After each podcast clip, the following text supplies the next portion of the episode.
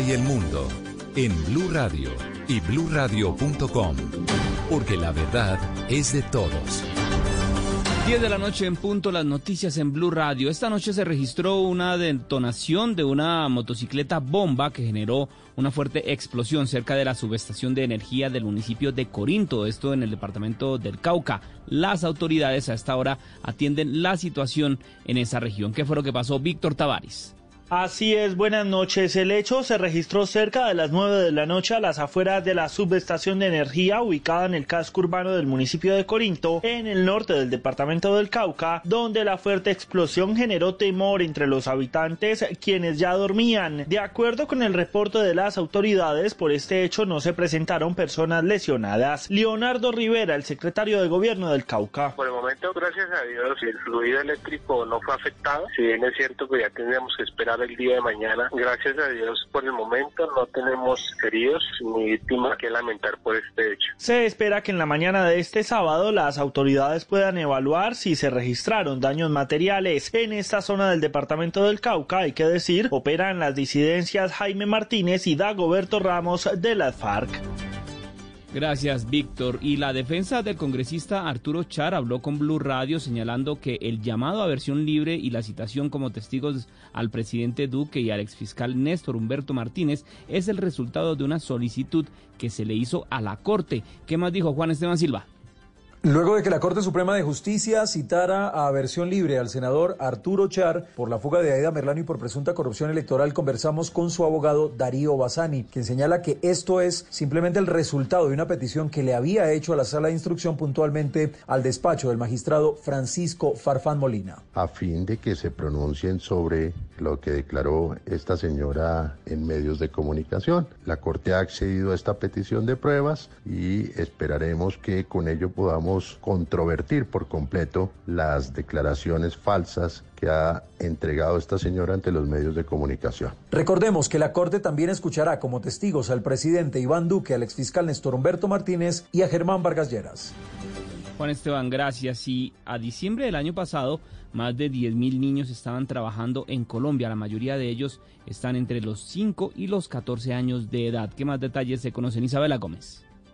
Hoy en el Día Mundial contra el Trabajo Infantil, el DANE reveló que entre octubre y diciembre del año pasado, 10.911 niños estaban trabajando en Colombia. El 46% de ellos lo hacía sin remuneración. La mayoría de los menores de edad que trabajan en Colombia están en el rango de edad entre los 5 y los 14 años, con 8.454 casos. Sobre las razones por las que están trabajando, el DANE reveló que el 37.8% lo hace porque debe participar en la actividad económica de la familia. El 32.8% respondió que le gusta trabajar para tener su propio dinero y el 14.6% porque debe ayudar con los gastos de la casa o debe costearse el estudio. El 41.6% de los más de 10.000 menores de edad que estaban trabajando en diciembre lo hacía en el sector de la agricultura, la ganadería y la pesca, seguido del área del comercio, los hoteles y los restaurantes.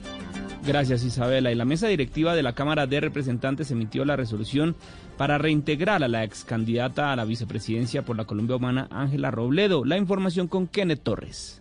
De acuerdo a la resolución 0950 del 2020 de la Cámara de Representantes, la fórmula vicepresidencial de Gustavo Petro le reincorporaron su curul que le fue entregada en el año 2018. Así lo dijo la representante Ángela María Robledo. Gana la democracia, gana la oposición, gana la resistencia de una mujer como yo que durante 15 meses, día a día, luché de la mano de mis abogados, Jorge Iván Palacio y Jefferson Dueñas, para tener este resultado para que más de 8 millones y mil personas, que es a quien debo esta curul de la Colombia humana, tengan de nuevo la voz de una feminista en el Congreso de la República. Robledo llegó luego que el Tribunal de Bogotá le diera la razón, quien expresó en una tutela que le estaban vulnerando los derechos al trabajo, a un tratamiento judicial expedito y a la oposición, entre otros, luego que ganara una tutela en el Consejo de Estado.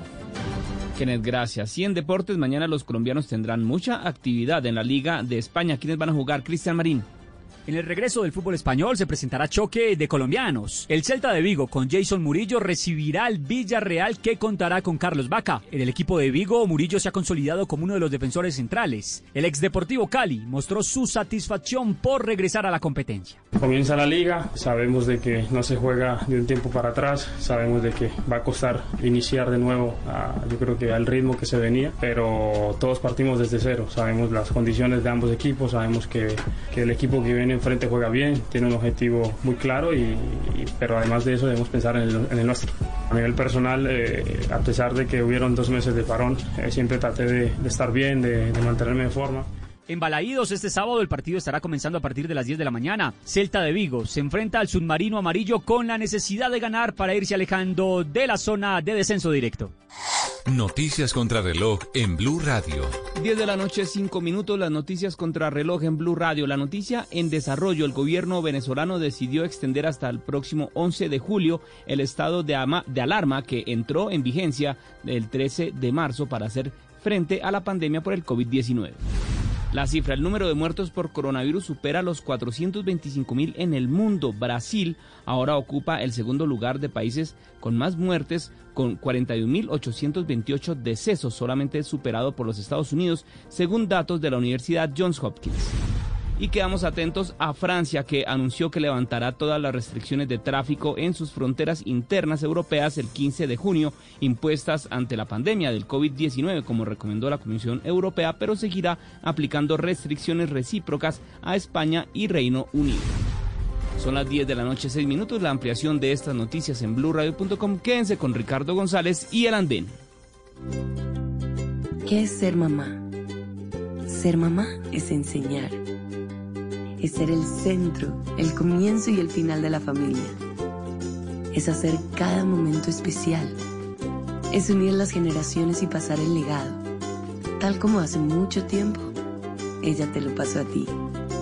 Super Arepa. La harina para hacer arepas de las super mamás. Trabajamos pensando en usted. Estás escuchando Blue Radio. Es hora de descansar para que mañana te despiertes con el ánimo de seguir cumpliendo tus propósitos. Es tiempo de cuidarnos y querernos. Banco Popular, siempre se puede. Es tiempo de cuidarnos y querernos. Por eso hemos habilitado una fila de atención prioritaria en nuestras oficinas para mayores de 60 años, personas en condición de discapacidad, mujeres embarazadas, miembros de la fuerza pública, personal médico y sanitario. Hoy se puede, siempre se puede. Banco Popular, somos Grupo Vigilado Superintendencia Financiera de Colombia. En tiempos de crisis, existen seres con almas poderosas que se convierten en héroes de nuestra historia.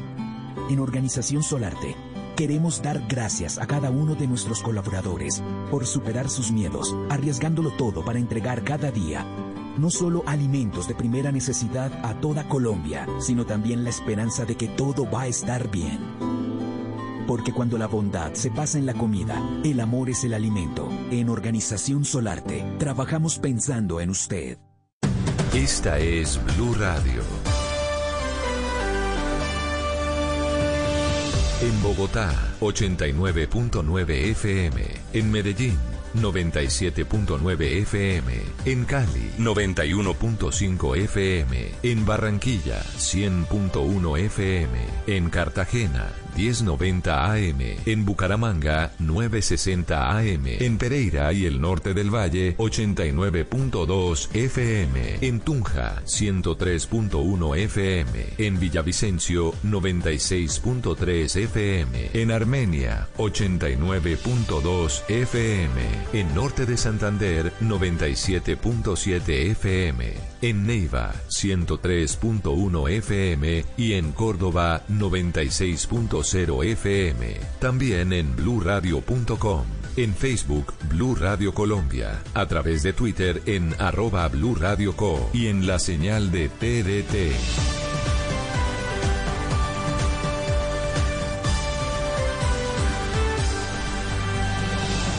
Blue Radio, la nueva alternativa.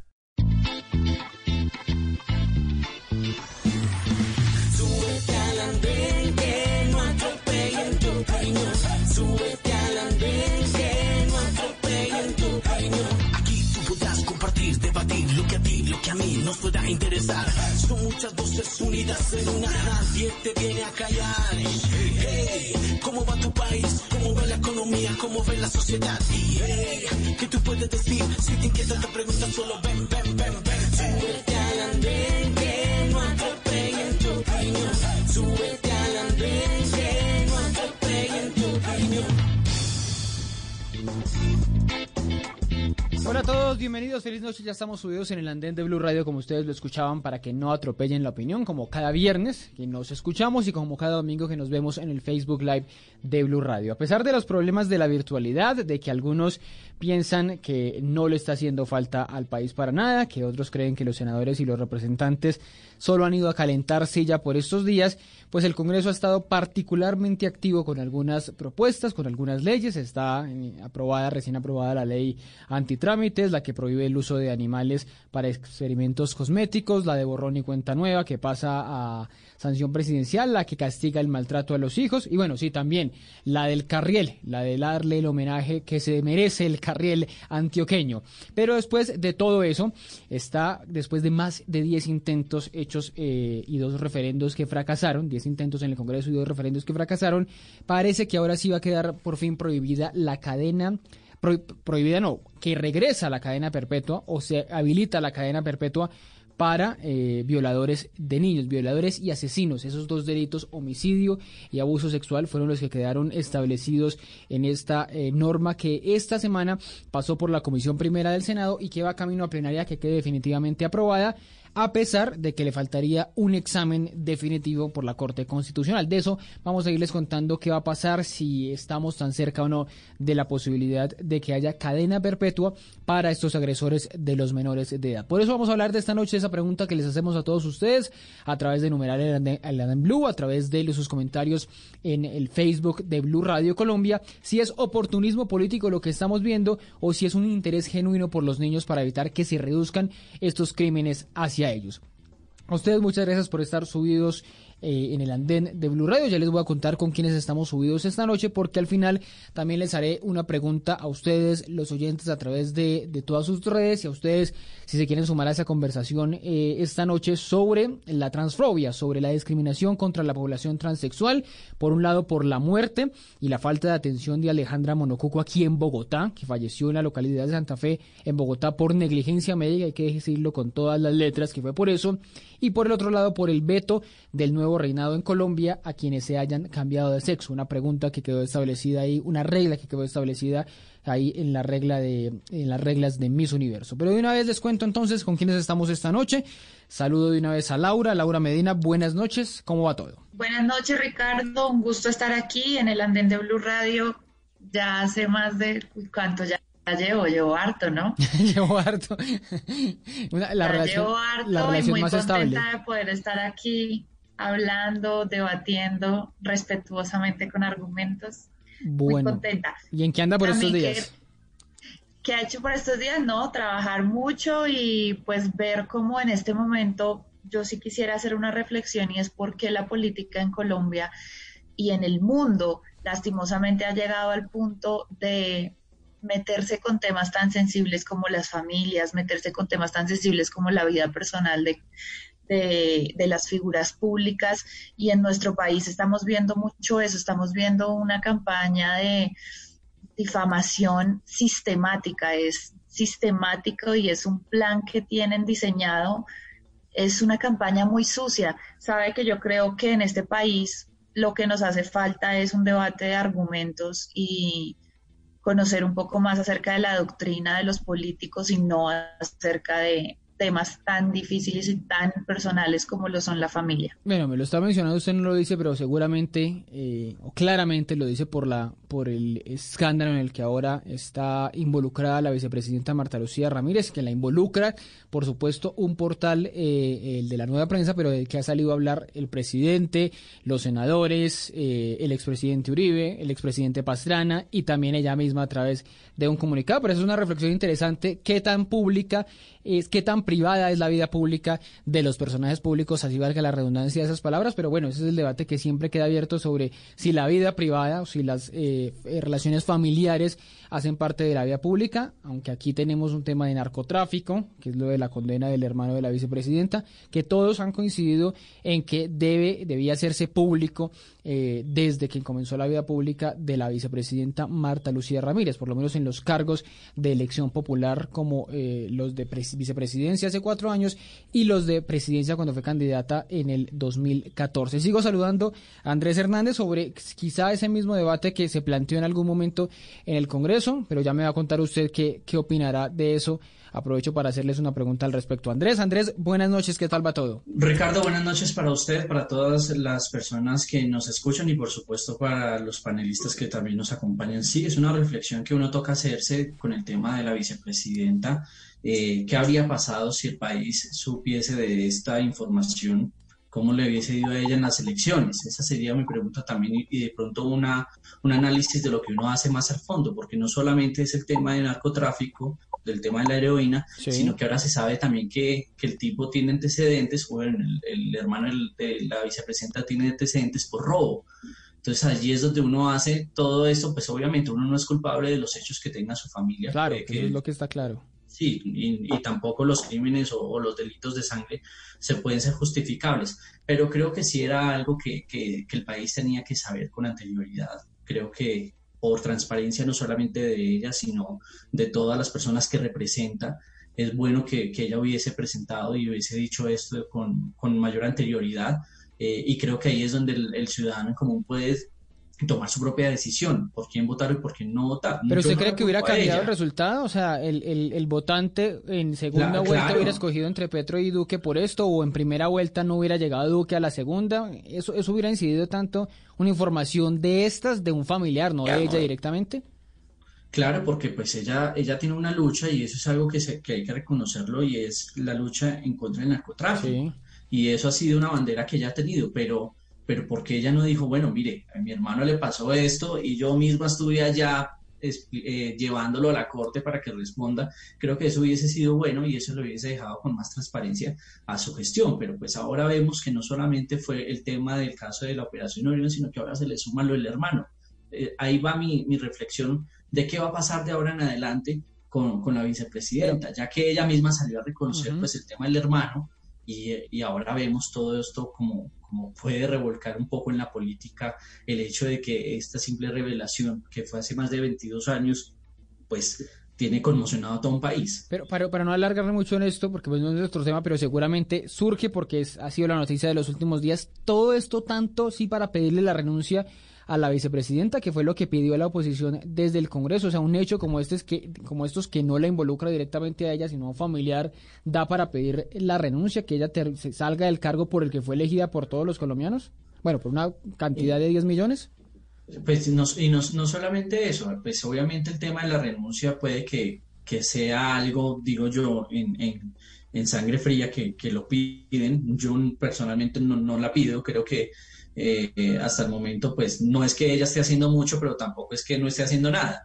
Mm. Pero, pero creería que el tema de la renuncia, bueno, los sectores políticos la piden porque pues es un tema que se, se tenía que saber por transparencia desde hace mucho tiempo, no lo hizo, ella pues dice que se lo entregó, se lo dijo a las personas que correspondían, pero tiene que saber que, que sus jefes en esos momentos es el pueblo así ella sea la vicepresidenta de Colombia. Y si sus, y si sus jefes no saben esto, después se enteran, pues va a tener más inconvenientes a la hora de una elección popular como, como, lo, como lo estamos viviendo. Y esto va a conmocionarla de un momento a otro. Pues obviamente la oposición pidió la renuncia de la vicepresidenta. Ella ha dicho que no va a renunciar, que va a seguir trabajando.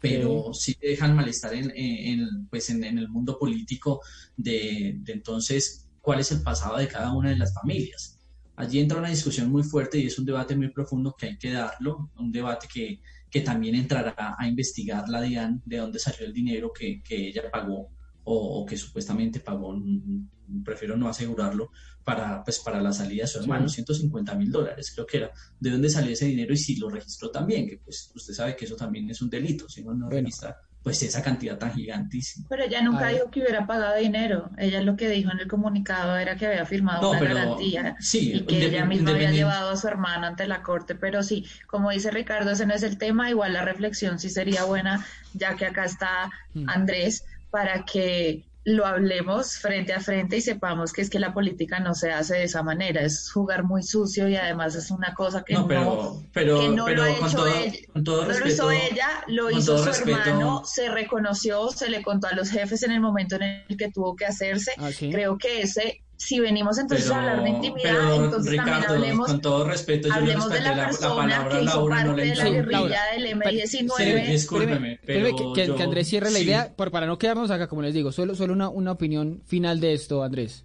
Mire, Para ni el David. senador Petro fue el que lo reveló, lo reveló fue un periodista. No lo hizo el senador Petro, obviamente, cuando él se enteró, pues obviamente lo saca, porque su labor, su labor legislativa también es hacer control político, y en ese momento la, la vicepresidenta tiene que someterse, pues obviamente, a todas estas discusiones que se vienen presentando. La discusión más grave de todo esto no es si pagó o no pagó, si el hermano es o no es, es ¿por qué no dijo esto antes? Como una ley de transparencia que ella pudiese haberse blindado. Creo que si ella lo hubiese dicho desde un inicio, lo hubiese dicho desde un principio, yo personalmente llevé a mi hermano, créame que eso le da una legitimidad a todas estas luchas que ella ha tenido por, por la defensa de, de los derechos y no solamente eso, sino por acabar el narcotráfico. Hay que, hay que sopesar dos cosas. Hay algunos que dicen es que nadie le preguntó nunca a la vicepresidenta si tenía un familiar con problemas legales. Eso, es- eso puede que sea cierto. O la otra es que yo hubiera dicho en algún debate, como usted lo está mencionando, Andrés, un debate sobre narcotráfico, un debate, mire, a propósito de esto, yo tengo un familiar narcotraficante, pero bueno, es parte de la discusión y la tenemos esta mañana en Mañanas Blue. Si un familia, si uno tiene que decir todo lo que, lo que se pueda de la familia simplemente por estar en un cargo público. Pero saludos, sigo saludando a David, David Cancino, que nos acompaña también esta noche. David, buenas noches y qué tal va todo, ¿en qué anda? Buenas noches para todas las personas que nos están escuchando en, en esta ya no sé cuánta semana de eh, prisión colectiva que nos tiene esta, Prisión colectiva. este encierro tan tremendo. Y bien, trabajando, trabajando desde casa. Ya me da un poquito de miedo salir a la calle y todo. Sí, pues, sí, en serio, ¿no sale casi?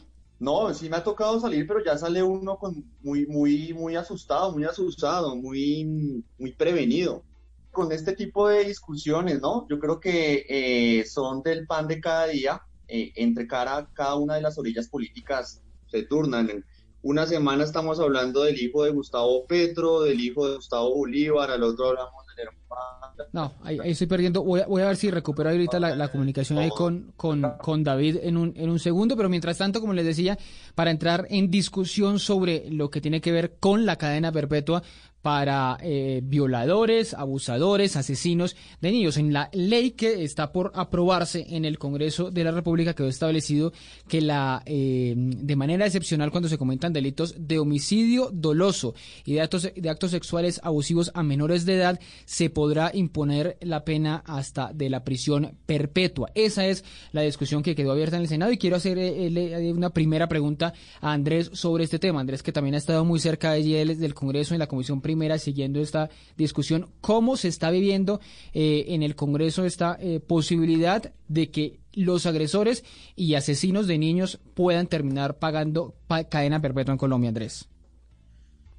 Pues mire, Ricardo, el problema es que este proyecto tiene un problema gigantísimo y es que solamente condenaría a cadena perpetua a los abusadores de los menores. Y si uno se pone a leer muy detalladamente el proyecto, el proyecto en ningún lado dice a los asesinos, es decir, que solamente se le aplicaría la cadena perpetua a quienes abusan al niño o a, o a la niña, pero al que lo mate no. Y es un vacío gigantísimo que tiene, que tiene la ley. Es decir, que a usted le sale más barato asesinar al niño que, que dejarlo vivo.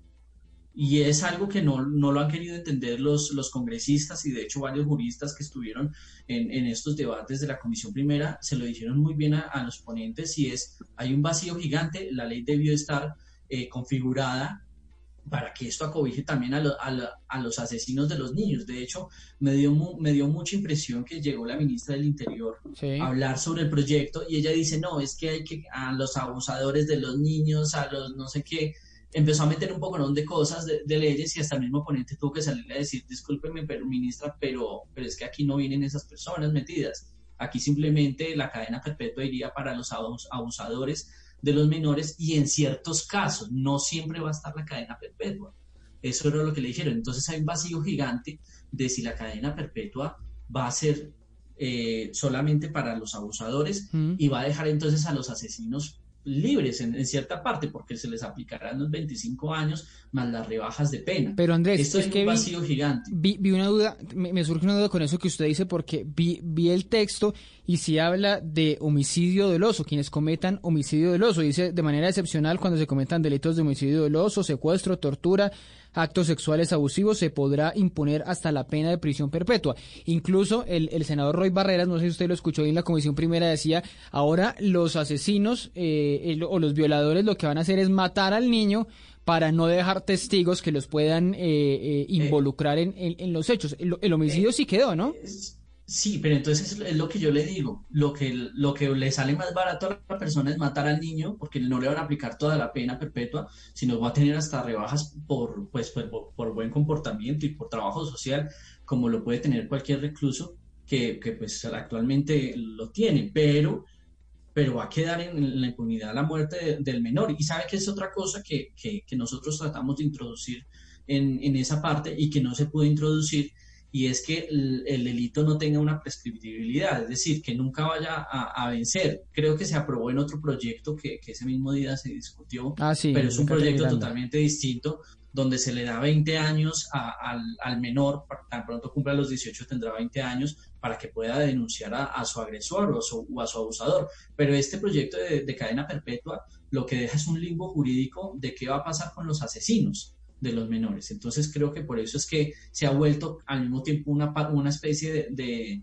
de, populismo punitivo porque no ejerce como tal lo que debería ser la cadena perpetua y, pues al igual hay que esperar también la revisión de la Corte en ese tema que, que pues con el tema de la constitucionalidad. Pero, pero si le entiendo bien, o sea, usted sí cree que, o sea, usted cree que el proyecto se está quedando es corto en el sentido de que no involucra a los asesinos, pero debe, debe eh, mantenerse la idea de que un violador eh, pague pena perpetua en Colombia por, por ese delito?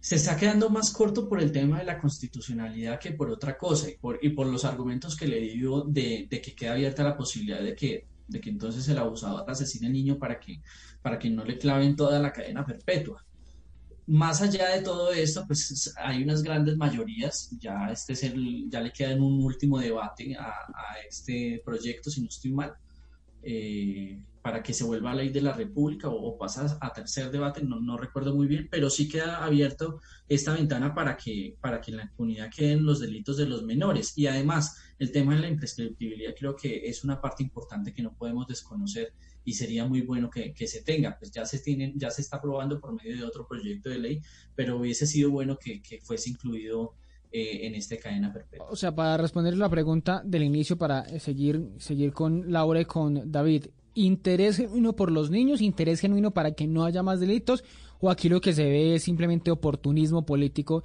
de algunos sectores, Andrés?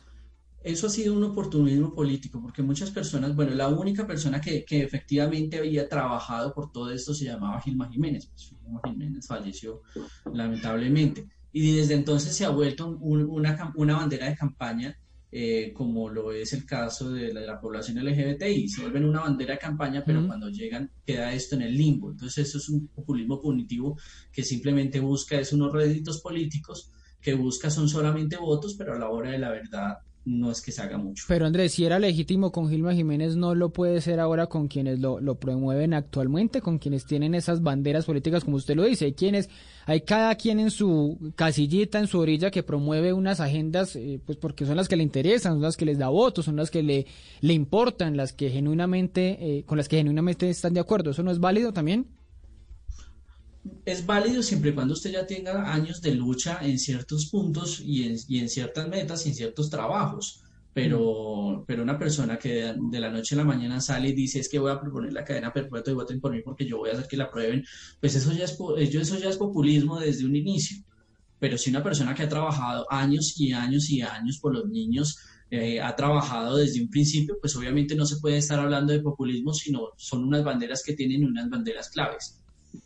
Bueno, sigo, sigo aquí preguntándole a Laura, cerrando eh, lo que le pregunté a, Andrés, empiezo por ahí preguntándole a Laura sobre nuestra pregunta central, además la pregunta que les hacemos a todos a través de numeral El Anden Blue, a través de sus comentarios allí en el Facebook Live de Blue. Interés genuino por, por los niños detrás de esta cadena perpetua, esta prisión perpetua, que además está, estaba revisando en nueve países del continente, países que la tienen de una u otra manera. Algunos hacen una revisión después de 20, 25 años, como quedó esta, eh, o cómo va a quedar esta norma en Colombia, otros la tienen definitivamente, algunos para asesinato, otros para otros delitos, pero ahora Colombia se suma a esos países que, como Estados Unidos, por ejemplo, miren ustedes esas penas en Estados Unidos donde hablan de 130 años, de 150 años de pena para, para algunos delitos, pues queda, quedaría establecida en Colombia. ¿Interés o, por los niños u oportunismo político, Laura? Bueno, yo creo que este tema no, no es un oportunismo político, es un tema especialmente eh, de campaña del presidente Iván Duque lo dijo en su momento y dijo que tenía un compromiso con los niños de Colombia y era sacar adelante la cadena perpetua para violadores y asesinos eh, de niños. Este también ha sido un trabajo muy, eh, muy juicioso de Joana Jiménez, hija de la difunta Gilma. Joana y Viviana son dos hermanas que han venido trabajando desde hace mucho tiempo por este, por este objetivo. Ellas tienen una fundación y además de eso una de ellas fue candidata por el Centro Democrático. Yo eh, lo que creo es que efectivamente eh, es un tema genuino porque creo que, como lo dice el artículo 41 de la Constitución, los niños son el son el actor más valioso de la sociedad. Entonces, para mí, la verdad es que no se convierte en un tema de populismo porque es algo que primero ya se había dicho que se iba a hacer. Es más para mí una promesa de campaña y es una lucha que ha sido muy, muy peleada en el Congreso de la República. Es un acto legislativo que tiene ocho debates y ya va en el séptimo. Entonces le falta uno y esperemos pues que pase ya a la Corte, que en muchos casos o hay muchas personas expertas constitucionalistas que dicen que, ahí se cae. Eh, cuando llegue a la Corte pues se va a caer porque es inconstitucional y por los tratados internacionales de los cuales Colombia hace parte. Pero creo que más allá de esto es tenemos que entrar como a analizar el proyecto y el proyecto estaban pidiendo que la revisión de pena fuera a los 40 años, en este momento quedó como si fuera a los 25 años la revisión de la pena. Tenemos que ver también el otro tema que argumentan quienes no están de acuerdo, es el tema de la impunidad. Entonces dicen, pero es que en nuestro país la impunidad es del más del 90%, ¿qué va a ser la cadena perpetua? Eso es simplemente un, para mí no tiene nada que ver una cosa con la otra. La impunidad es una, es una pelea que tenemos que dar y es algo que lastimosamente nuestro sistema judicial está completamente fracturado en ese sentido. Pero, eso no quiere decir que, la cadena perpetua no tenga que ser un castigo ejemplar para quienes se atrevan a hacerle este daño a los niños. El tema de violar y asesinar a un niño creo que debería ser castigado con la mayor pena posible no estoy de acuerdo con la pena de muerte ni mucho menos, pero sí estoy de acuerdo con la cadena perpetua y que esas penas Hoy en día estamos viendo como Rafael Uribe Noguera tiene una reducción en su pena por buen comportamiento, por estudio, por lo que quiera que, que, sea. La pena máxima hoy en día en Colombia es de 60 años, pero para mí cadena perpetua es la, es la vía.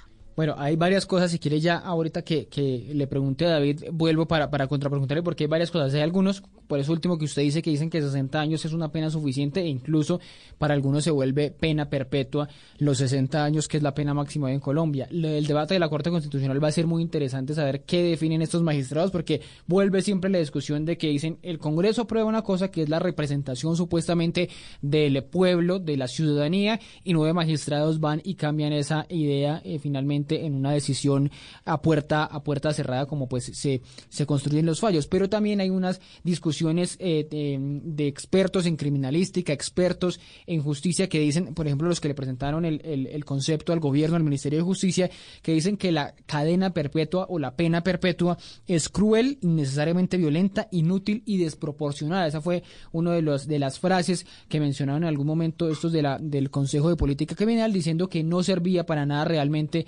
para frenar el eh, eh, asesinato o la violación de los niños, que quizá es el objetivo eh, más importante en estos casos. Sigo con David para preguntarle esto mismo, para hacerle la pregunta de rigor que les estamos haciendo a todos nuestros oyentes, a ustedes que están subidos en el andén. Oportunismo político, interés genuino, el que hay detrás de la cadena perpetua para violadores de niños.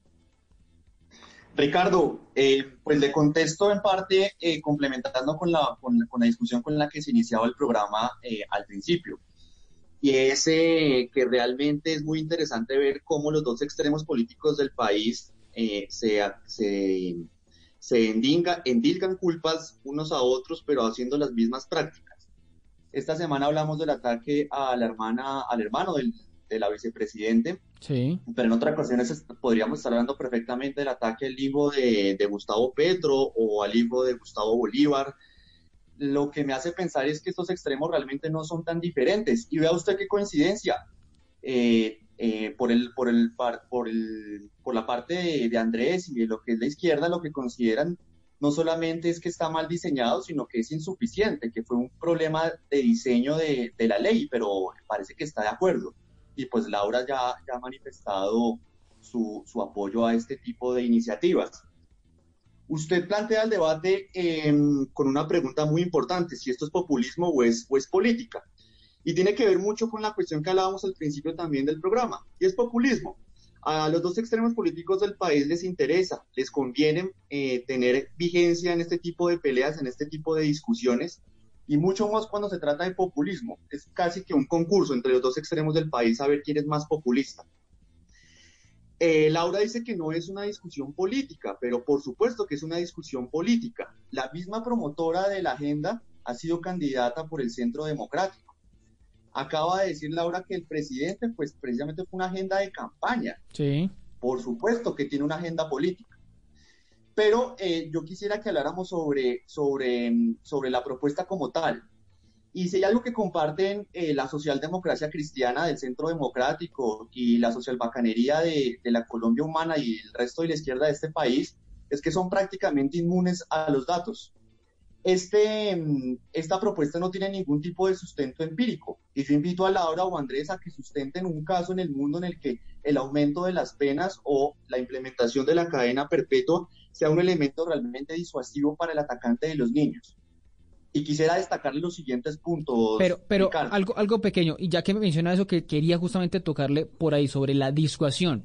El violador, el asesino, el que sea que agrede a los niños, no la va a pensar más a la hora de cometer un delito de estos si sabe que viene una pena, si sabe primero que eso no lo tenemos claro en Colombia y sabe que la justicia funciona, que eso mm, aquí es eh, difícil de que pase, que la justicia funcione y eso también tiene unos problemas ahí con la cadena perpetua, que la justicia funcione, pero otro si sabe que si esa justicia funciona se va a ir de por vida para la cárcel, eso no evita o no le hace pensar dos veces, no lo frena, no eh, causa un, un, eh, una posible reducción en esos mismos delitos lo que demuestra la evidencia, y en el caso particular colombiano, es que no. Desde el 2001, en Colombia se han aumentado las penas contra los delitos sexuales contra menores en un 110%, aumentando las penas entre 10 y 12 años. Y lo que demuestran los datos de medicina legal es que no solamente se no se ha ralentizado el delito, sino que ha aumentado. Entonces ahí tenemos los datos, ahí tenemos la misma evidencia y lo que se demuestra es que efectivamente no es disuasivo. Segundo tema, eh, Ricardo, Mire, eh, de facto yo creo que la cadena perpetua en Colombia ya existe. Pena máxima que contempla el Código Penal es de 60 años. En promedio, un colombiano que está en la cárcel entra a los 29 años de edad, en promedio. Sí. Y tiene una esperanza de vida de unos 76 años. De manera que son 47 años más o menos que eh, estaría eh, cumpliendo una pena suponiendo esas cifras. De manera que después de los 47 años ya se podría hablar perfectamente de cadena perpetua de acuerdo a los datos demográficos. Eh, de manera que lo que usted ve es que no hay ningún tipo de sustento. Y yo, yo le reitero a, Laura y a Andrés pues que, muestren cifras, que demuestren un solo penalista en, en, el derecho penal moderno que sustente que el, el, aumento de penas es eficaz para la lucha con el, contra el delito. Pero yo, lo que, yo lo que estoy diciendo ahí, en cierta parte, Ricardo, con lo que dice David, lo que nosotros proponemos es que el, delito no venza, es decir, que no prescriba el delito, es decir, que, que el menor pueda denunciar a su abusador cuando pues estén las condiciones, porque se ha visto que el mayor tipo de abusos es por parte de, de los padrastros o algún familiar cercano al menor quien comete estos hechos. Lo que nosotros buscamos es que el delito no prescriba, por eso nosotros ese proyecto de, la, de la imprescriptibilidad del delito lo apoyamos y el de la cadena perpetua lo negamos porque nosotros estamos de acuerdo de que el delito no prescriba para que el joven pueda denunciar cuando cumpla su mayoría de edad o en el tiempo que se sienta preparado. O sea, para que el joven pueda denunciarlo sin ningún tipo de problema. Nosotros no apoyamos la cadena perpetua. Yo lo que di fue un punto de vista del proyecto que me parece que está mal estructurado porque pues deja libres entonces a unos, le conviene más a unos y, y sí condena más a los otros lo que nosotros queremos es que el delito no prescribe y por eso apoyamos, o sea, en cierta forma y, y, plenamente ese proyecto de ley que, que, pasó a tercer debate que busca precisamente eso, que no prescriban los delitos contra los menores. Pero también cree entonces que la, no hay demostración de que la cadena perpetua sea disuasiva para eh, evitar este tipo de delitos. Es decir, que el hecho de que mañana, pasado mañana, quede en Colombia establecida la cadena perpetua para violadores y asesinos no va a evitar que se cometan más de, delitos de este tipo? mire, mire, Ricardo, a mí lo que me dio más risa, yo pensé que, el fiscal general de la Nación iba a llegar a decir, sí, hay que aprobar el, proyecto que de la cadena perpetua. No, el fiscal llegó y dijo, no, es que este proyecto no sirve para eso. Sí. Porque pues van a seguir incrementando y, se ha visto, como lo dijo David, el incremento de estos hechos a, a los menores pensamos que el mismo fiscal iba a salir a decir que, que lo aprueben, darle un espaldarazo a, este proyecto. Sí, no pasó. todo lo contrario. El fiscal llegó a decir, este proyecto no sirve. Lo que sirve es que no venza, que no prescriba el delito, que el menor tenga la posibilidad, porque cuando el menor está en compañía de su padrastro, que fue el que lo, el que lo abusó, pues obviamente no lo, va, no lo va a denunciar por temor a que llegue a pasar algo. Pero cuando ya este, este menor salga desde su núcleo familiar, ya lo puede lo puede básicamente eh, denunciar sin ningún problema. Esa es la prescriptibilidad y es un proyecto que, que tiene nuestro espaldarazo completamente. El el de la cadena perpetua, hasta el mismo fiscal lo dijo, este proyecto no sirve para nada pero seguramente va a pasar porque tiene de, de, momento las mayorías. Voy con Laura sobre esa pregunta que es que hacía, que hacía David, que... hacía, que, les hacía David a, todos. Los datos que pueden demostrar eso, porque les leía uno de los puntos que expresa eh, este Consejo de Política Criminal al gobierno que le decía es inútil, es innecesaria, no va a ayudar a eh, evitar la, eh, la violencia contra los menores y es desproporcionada, además porque ponen otras consideraciones como por ejemplo que va a costar más mantener a los presos en las cárceles cárceles que eh, de pronto ayudar a, a, los niños justamente para que para que eh, este tipo de delitos no ocurran en su entorno más, más cercano. Laura, ¿qué datos pueden justificar una medida de esta? Ni le ofrecen seguridad a los niños en sus entornos familiares y sus entornos sociales, ni tampoco se les dan las penas justas a quienes violan, torturan y asesinan a niños. ¿Cuántos casos hemos visto en Colombia de personas que ya han sido sindicadas de abuso sexual, de violencia sexual contra niños, contra mujeres, contra hombres, contra lo que sea, porque este es un caso que, pues claro, en este momento lo tratamos con el tema de los niños, pero es un tema muy delicado en cualquier situación.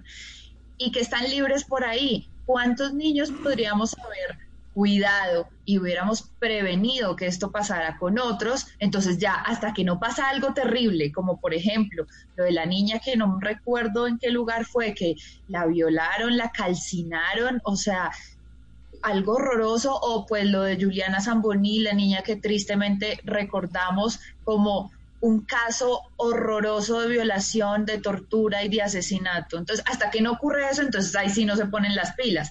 Ahí sí no dicen, ah, no, sí, de pronto hay que meterle de a 60 años. Pero son unos casos puntuales y ejemplares, porque de resto hay gente que en este momento está en el Congreso de la República, sentados en sus curules, sindicados de haber violado niños en las filas de las FARC, y no pasa absolutamente nada y nadie dice nada. Y entonces ahorita Andrés habla acerca del proyecto que tenían ellos que hasta que el niño sea mayor de edad para que diga, ah, sí, es que toda mi vida me tuve que aguantar a mi violador. Es que ya ha pasado eso. Las mujeres de la Corporación Rosa Blanca eran niñas cuando estaban en las filas de las FARC. Y hoy en día ya son, por supuesto, adultas. Y dicen, hombre, es que a mí me estaban violando en las filas de las FARC. ¿Y qué pasó? Nada, pues no les creen porque ya dicen, no, eso no hay, no hay evidencia, eso quién va a mirar, eso vayamos a ver si de pronto en la JEP las escuchan. Eso tampoco puede ser Pero así. Laura, ya que usted Tiene dice... que ser un tema de una justicia efectiva y en el momento, no después de 20 años a ver si de pronto le creemos al niño que toda la vida lo venían violando. Eso Pero no Laura, es así. ya que usted dice evidencia y le pone la palabra evidencia, eh, ¿hay alguna demostración, como lo, lo planteaba David, de que esto influya, de que sirva, de que tenga utilidad eh, una ley de estas para frenar todo ese tipo de vejámenes que estamos de acuerdo, siguen ocurriendo, hay una impunidad gigantesca porque en, en algunos casos eh, no son sancionados o son sancionados con otros delitos, pero hay una evidencia de que eh, clara, precisa de que esto sirva más allá de la de la percepción. Pues mire, Ricardo, yo francamente creo que en Estados Unidos las penas contra las, los delitos sexuales contra niños son mucho menores y los castigos son muchísimo más altos. Ahora, yo tampoco quiero decir que con esto entonces se coja a todo el mundo a, a meterle cadena perpetua, porque sí, el proyecto no lo dice así.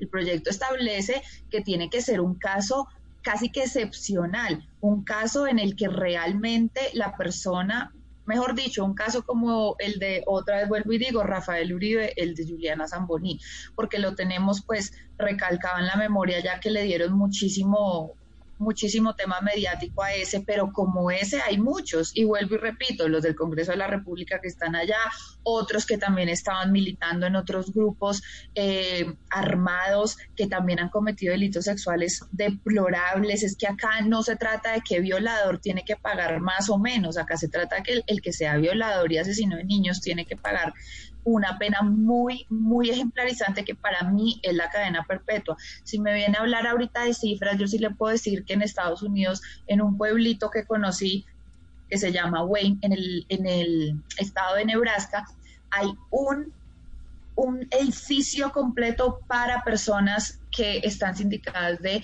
delitos sexuales y de por vida estarán ahí. Y desde mi punto de vista estamos previniendo que otras personas, otros posibles y potenciales niños, potenciales víctimas, niños o niñas, estén sufriendo lo que lastimosamente ya han sufrido muchísimos niños en este país y como país, como sociedad, la Corte, el Congreso, la justicia no le ha respondido a los niños de este país. Pero esto empieza a abrir unos, unos boquetes gigantescos. Eh, creo que me iba a pedir la palabra David aquí, pero ya déjeme decir una cosa nada más. Decía el abogado Francisco Bernate esta semana hablando ya de penalistas específicamente, decía, planteaba la pregunta en Twitter, ya les contaron, se lo leo textualmente, que habrá niños de 14 años condenados a prisión perpetua. Lo aprobado en el Senado es una auténtica vergüenza histórica. Y lo que planteaba él supuestamente es que había personas que mm, podían denunciar, había menores de edad, digamos, una niña de 14 años que inicia su vida sexual muy temprana, a los 14, a los 13 años, y denuncia a otro de 15 años porque supuestamente la violó, porque supuestamente tuvo una, no hubo una relación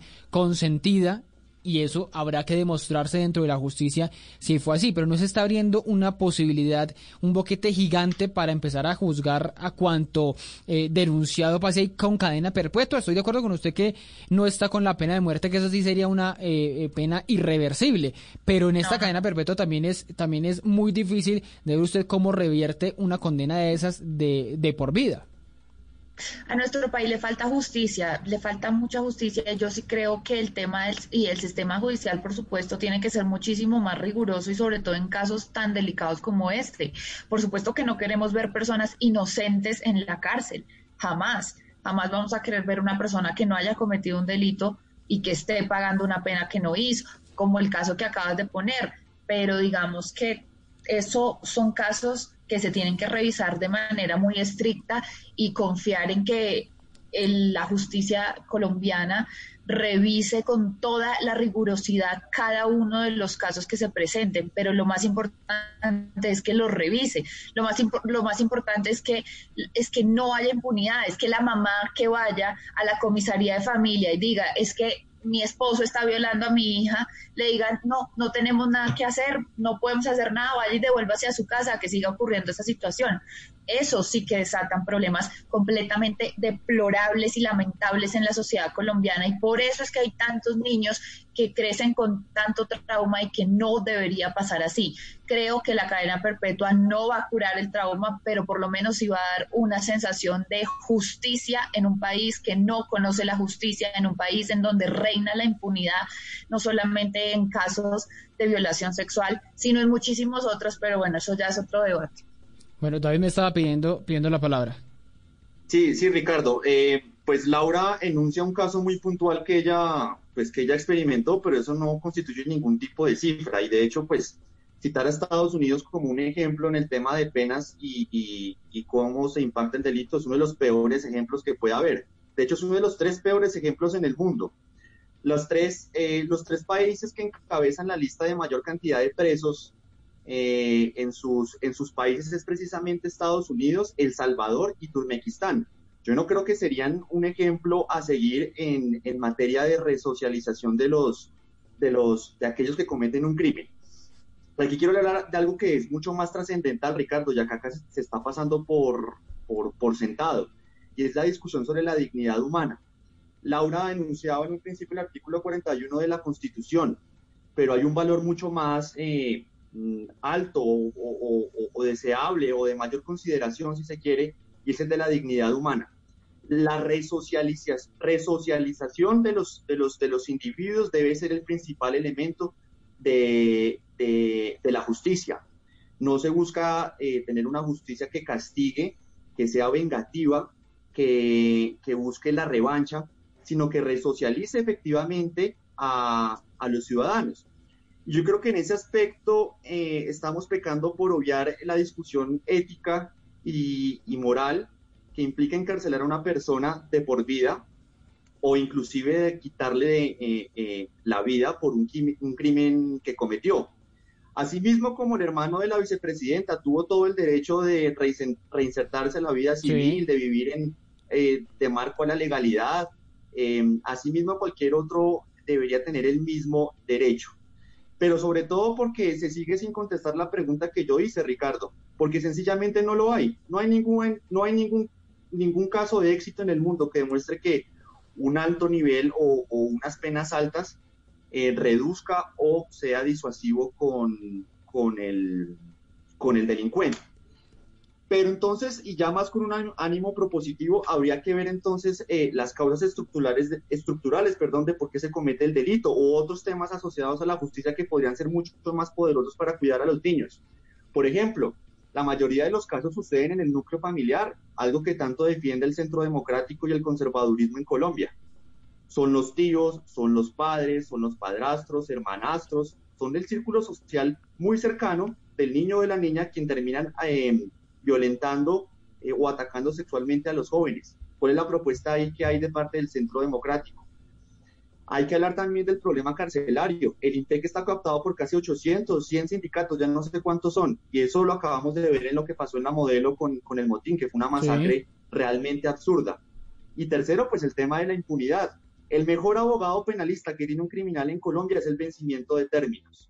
Entonces yo creo que hay unos temas mucho más de fondo, mucho más poderosos que si eh, un, un, representante de la Cámara, un congresista con mayor rigurosidad, menos, menos tentado a, las, a, los aplausos y, a los likes de, de las redes sociales, se sentara a analizar bien el problema de la justicia, se podrán encontrar soluciones mucho más potentes para proteger a los niños en Colombia. David, aquí le voy a poner un ejemplo y quiero, quiero preguntárselos a todos para dar una explicación de eso antes de, hacerles otra pregunta o, meterlos en otro enfoque sobre este tema de los violadores. Pero hablamos de qué tan efectivas son estas eh, eh, sanciones penales. Una ley, como siempre se dice en Colombia, una ley cambia o no cambia eh, realidades. Algunos dicen no se puede cambiar realidades por decretos, no se puede cambiar realidades por leyes. Les pongo este, este ejemplo. En 2013 creo que eh, la, eh, el contexto de esa noticia era dos accidentes de tránsito muy emblemáticos que habían ocurrido en Bogotá sobre eh, con personas que iban conduciendo en estado de embriaguez.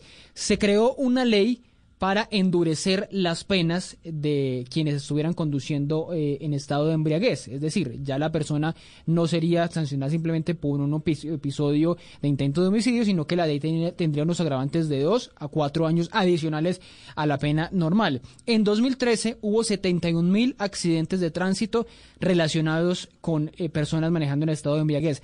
¿Saben a cuánto se redujo esa cifra en el 2015, dos años después? Se redujo a 33 mil. Es decir, se redujo en la mitad.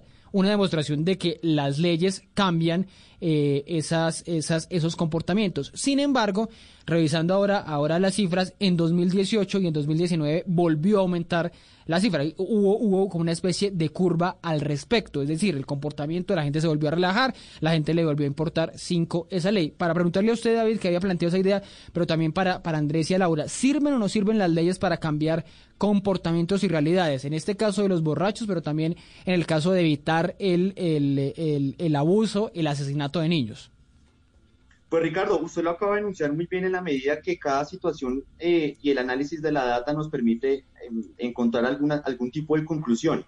Y yo quiero referirme, por ejemplo, al estudio que hizo Antanas Mocus, que no es de, muy agrado mío, pero, pero hace, hace un estudio muy serio entre lo que es la ley, la moral y la cultura.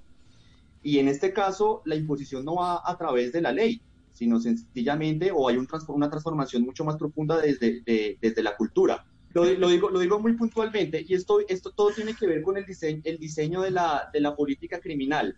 Y es que cuando usted hace eh, una amenaza de que va a sancionar a alguien, esa amenaza tiene que ser creíble y cumplida. Es como cuando el papá le dice a usted que le va a dar un chancletazo por portarse mal, y usted mide a su papá, se sigue portando mal, y al ver que no le da el chancletazo, pues se sigue portando mal. Lo mismo pasa en Colombia. Cuando usted eh, emite este tipo de ley, tiene un envión cultural, una socialización, las personas se vuelven conscientes, pero si en el transcurso de la, del tiempo esa medida, esa pena no es ejecutada verdaderamente, pues sencillamente las personas pierden el respeto por la ley y tienen incentivos para violársela.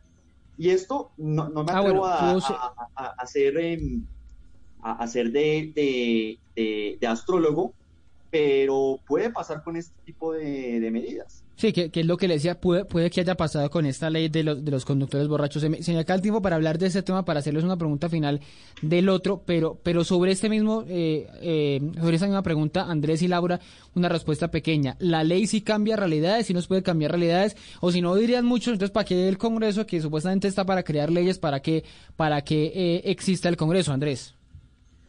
Yo concuerdo con lo que dice David y, le sumaría un poco más a que, a que las leyes deben cumplirse como están hechas, porque pues al igual el ejemplo que él ponía de, del papá y el hijo es muy cierto, de nada sirve que tengamos leyes pero que las van a ir violando poco a poco. O sea, si la gente ve que, la, que las leyes se las pasan por la faja, pues obviamente la gente no va a tener una credibilidad como tal en la justicia. Simple, simple, simplemente como pasa en Barranquilla con algunas personas que detienen y que han robado una, dos, tres veces, que siempre van a terminar así en, la libertad. Y, bueno, eh, el, el se, le está filtrando el, se le está filtrando el audio del jefe a, a Laura. Y y era, lo que, y era lo que yo decía, el ejemplo de David es muy claro y creo que concuerdo muy bien con él en, en ese, en ese aspecto. Sí, tiene razón, usted en los reincidentes aplica también lo mismo.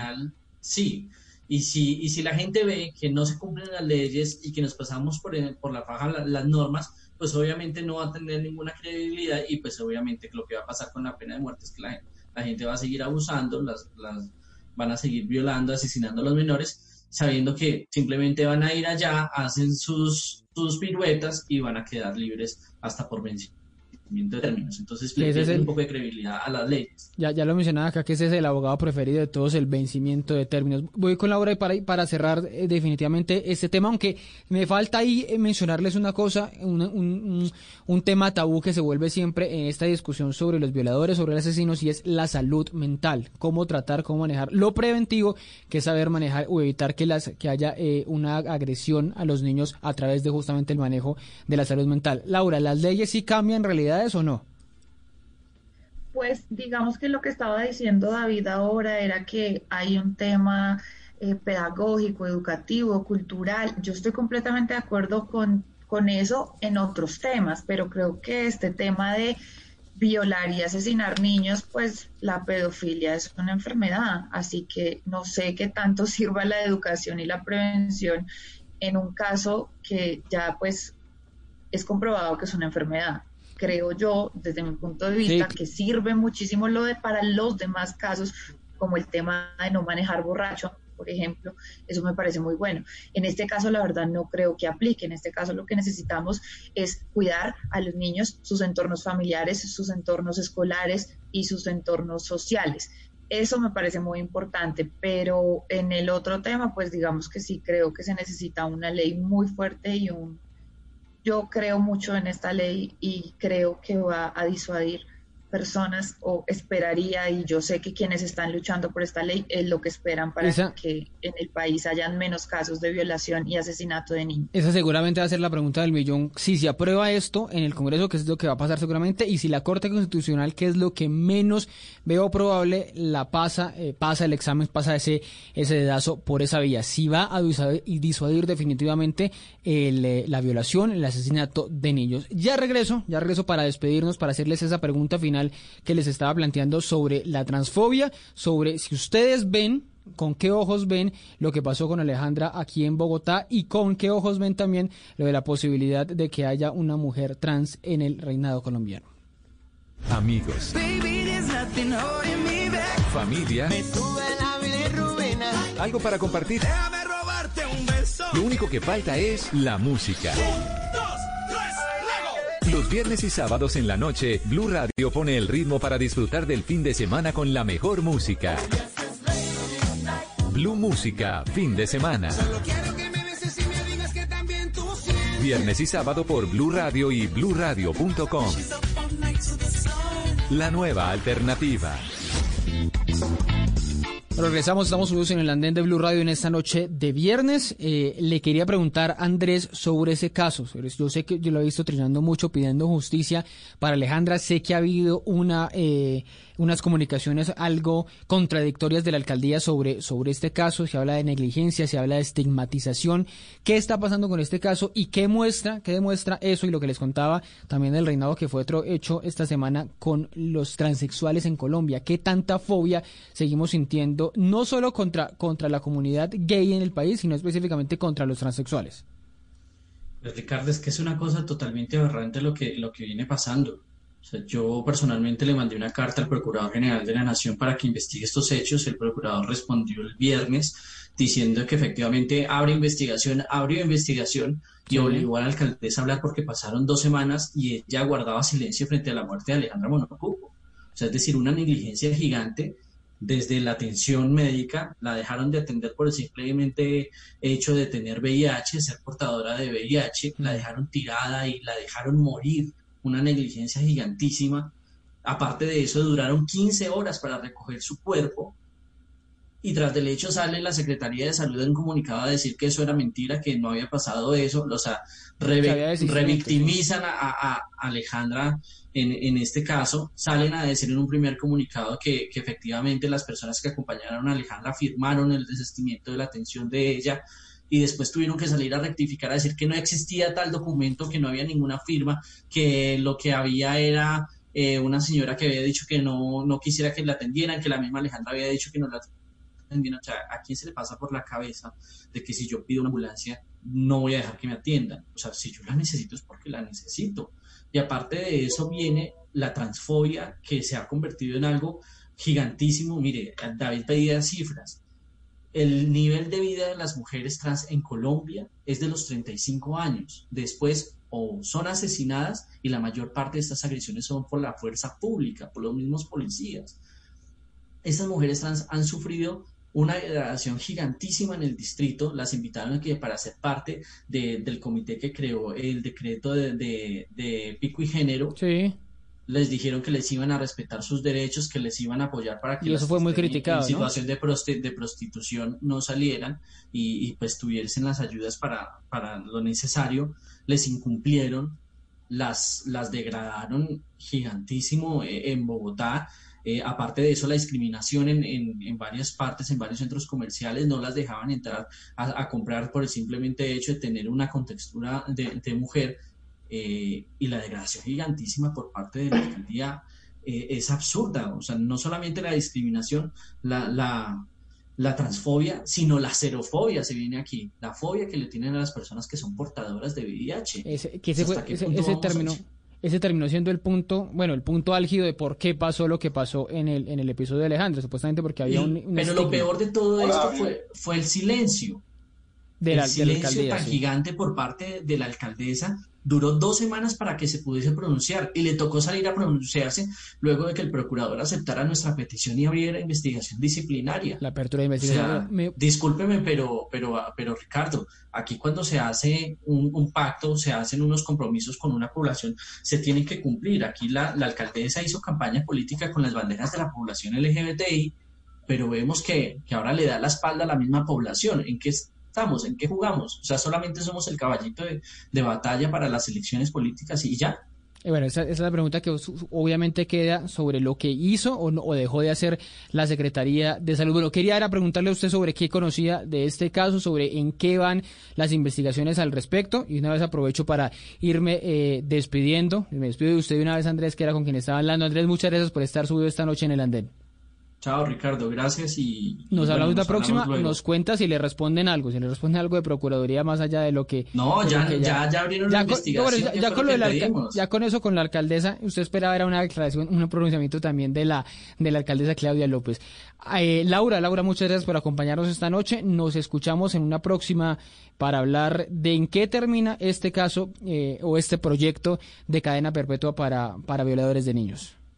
Gracias Ricardo, gracias a Andrés y a David por este respetuoso debate y muchas gracias. Un saludo a todos los oyentes que ojalá entiendan que este no es un tema eh, populista, es un tema que le debemos a los niños de este país desde hace muchísimos años. Bueno, y David, David, un abrazo grande y nos hablamos para la próxima, que salga pronto de qué, prisión qué?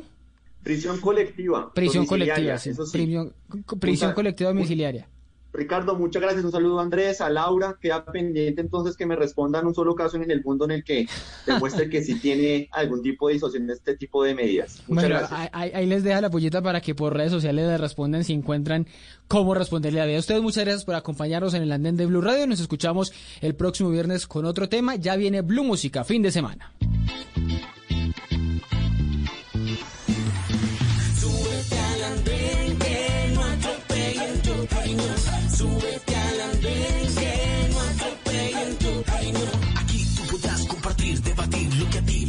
Nos pueda interesar. Son muchas voces unidas en una. Nadie te viene a callar. Hey, ¿cómo va tu país? ¿Cómo ve la economía? ¿Cómo ve la sociedad? Hey, ¿qué tú puedes decir? Si te inquieta te preguntas solo ven, ven, ven, ven. Súbete al andén que no atropellen tu reino. Súbete al andén que no atropellen tu reino.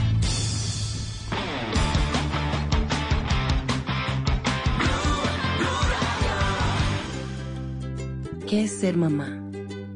Ser mamá es enseñar. Es ser el centro, el comienzo y el final de la familia. Es hacer cada momento especial. Es unir las generaciones y pasar el legado. Tal como hace mucho tiempo, ella te lo pasó a ti. Super Arepa. La harina para hacer arepas de las super mamás. Trabajamos pensando en usted. Si es humor, Tengo otro medicamento, si de pronto este usted no se lo puede decir claramente, Mm. asa, asati, asacipedi, nearni, dexti, dexti. No, doctora, le habla Juan Roberto Vargas. Es fácil poder aprenderse una fórmula. Lo dices de a dos. Asacite, dinearini, dexticor. Wow, wow, wow. Perfecto. Está en Blue Radio. El Banco Mundial alertó sobre ese atraso que vamos a tener los colombianos en materia económica por el COVID. Superar la crisis con un esfuerzo que tienen que hacer todo el gobierno en diferentes ámbitos, en fortalecer los hogares, también las empresas, hay que fortalecer el sistema financiero y el gobierno es uno de los motores más importantes para hacerlo de una manera gradual. Voz Populi. De un ataque de dos en tres milenios. Uy. De lunes a viernes desde las 4 de la tarde. Si es humor, está en Blue Radio, la nueva alternativa. Estás escuchando Blue Radio. Es hora de descansar para que mañana te despiertes con el ánimo de seguir cumpliendo tus propósitos. Es tiempo de cuidarnos y querernos. Banco Popular, siempre se puede. Es tiempo de cuidarnos y querernos. Por eso hemos habilitado una fila de atención prioritaria en nuestras oficinas para mayores de 60 años, personas en condición de discapacidad, mujeres embarazadas, miembros de la fuerza pública, personal médico y sanitario. Hoy se puede, siempre se puede. Banco Popular, somos Grupo Aval, vigilado Superintendencia Financiera de Colombia. Esta es Blue Radio. En Bogotá, 89.9 FM. En Medellín, 97.9 FM.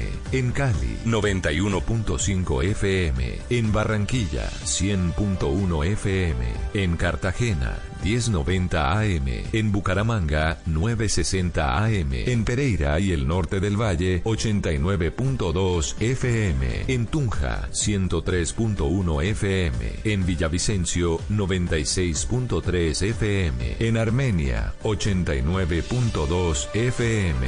En norte de Santander, 97.7 FM. En Neiva, 103.1 FM. Y en Córdoba, 96.0 FM. También en bluradio.com. En Facebook, Blue Radio Colombia. A través de Twitter en arroba Blue Radio Co. Y en la señal de TDT.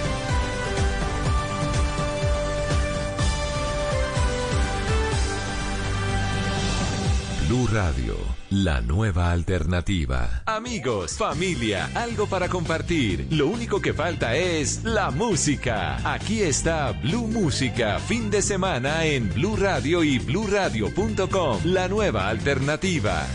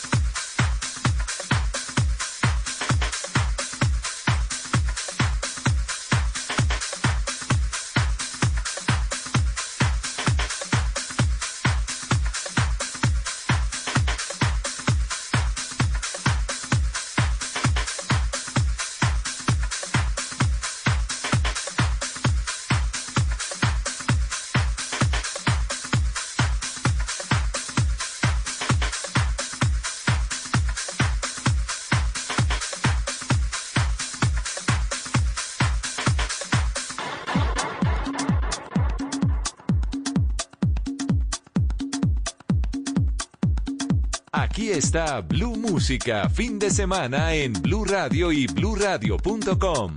La nueva alternativa.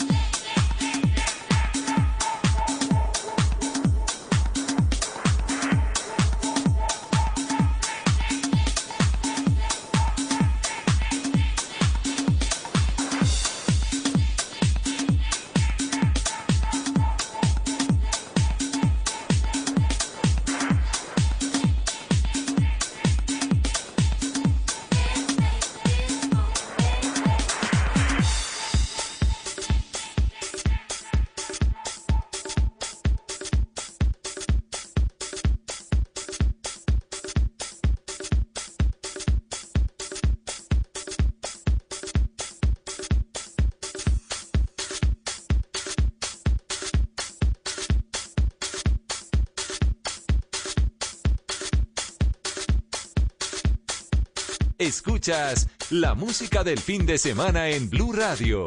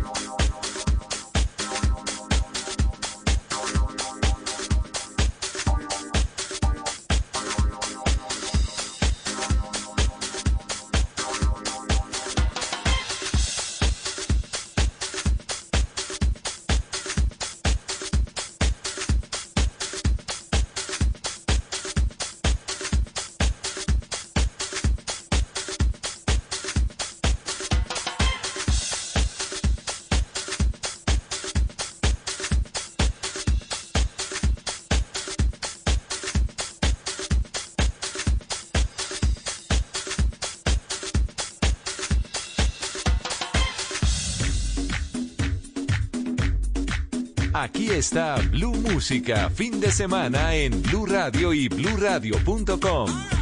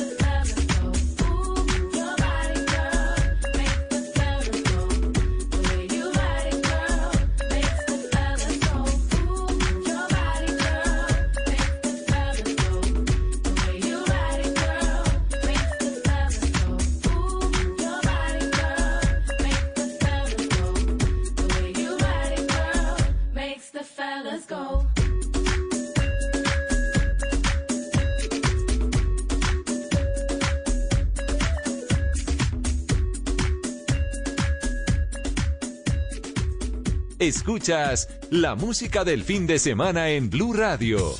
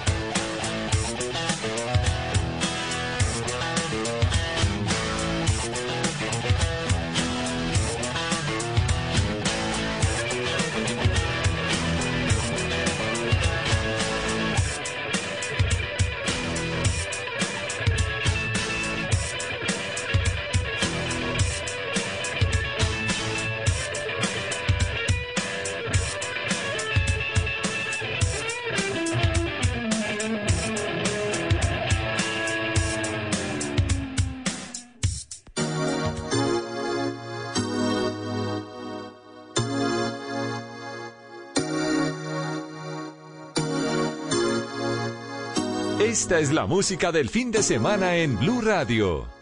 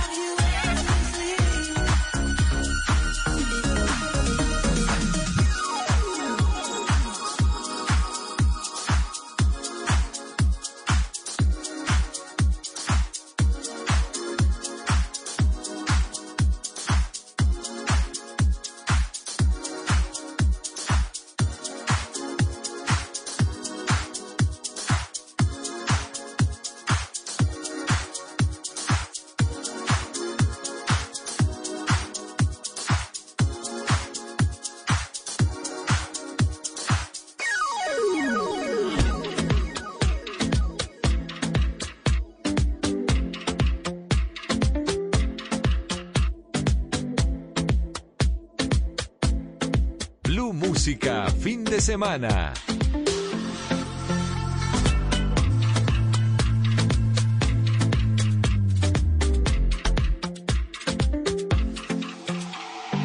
Talking in my sleep at night, making myself crazy.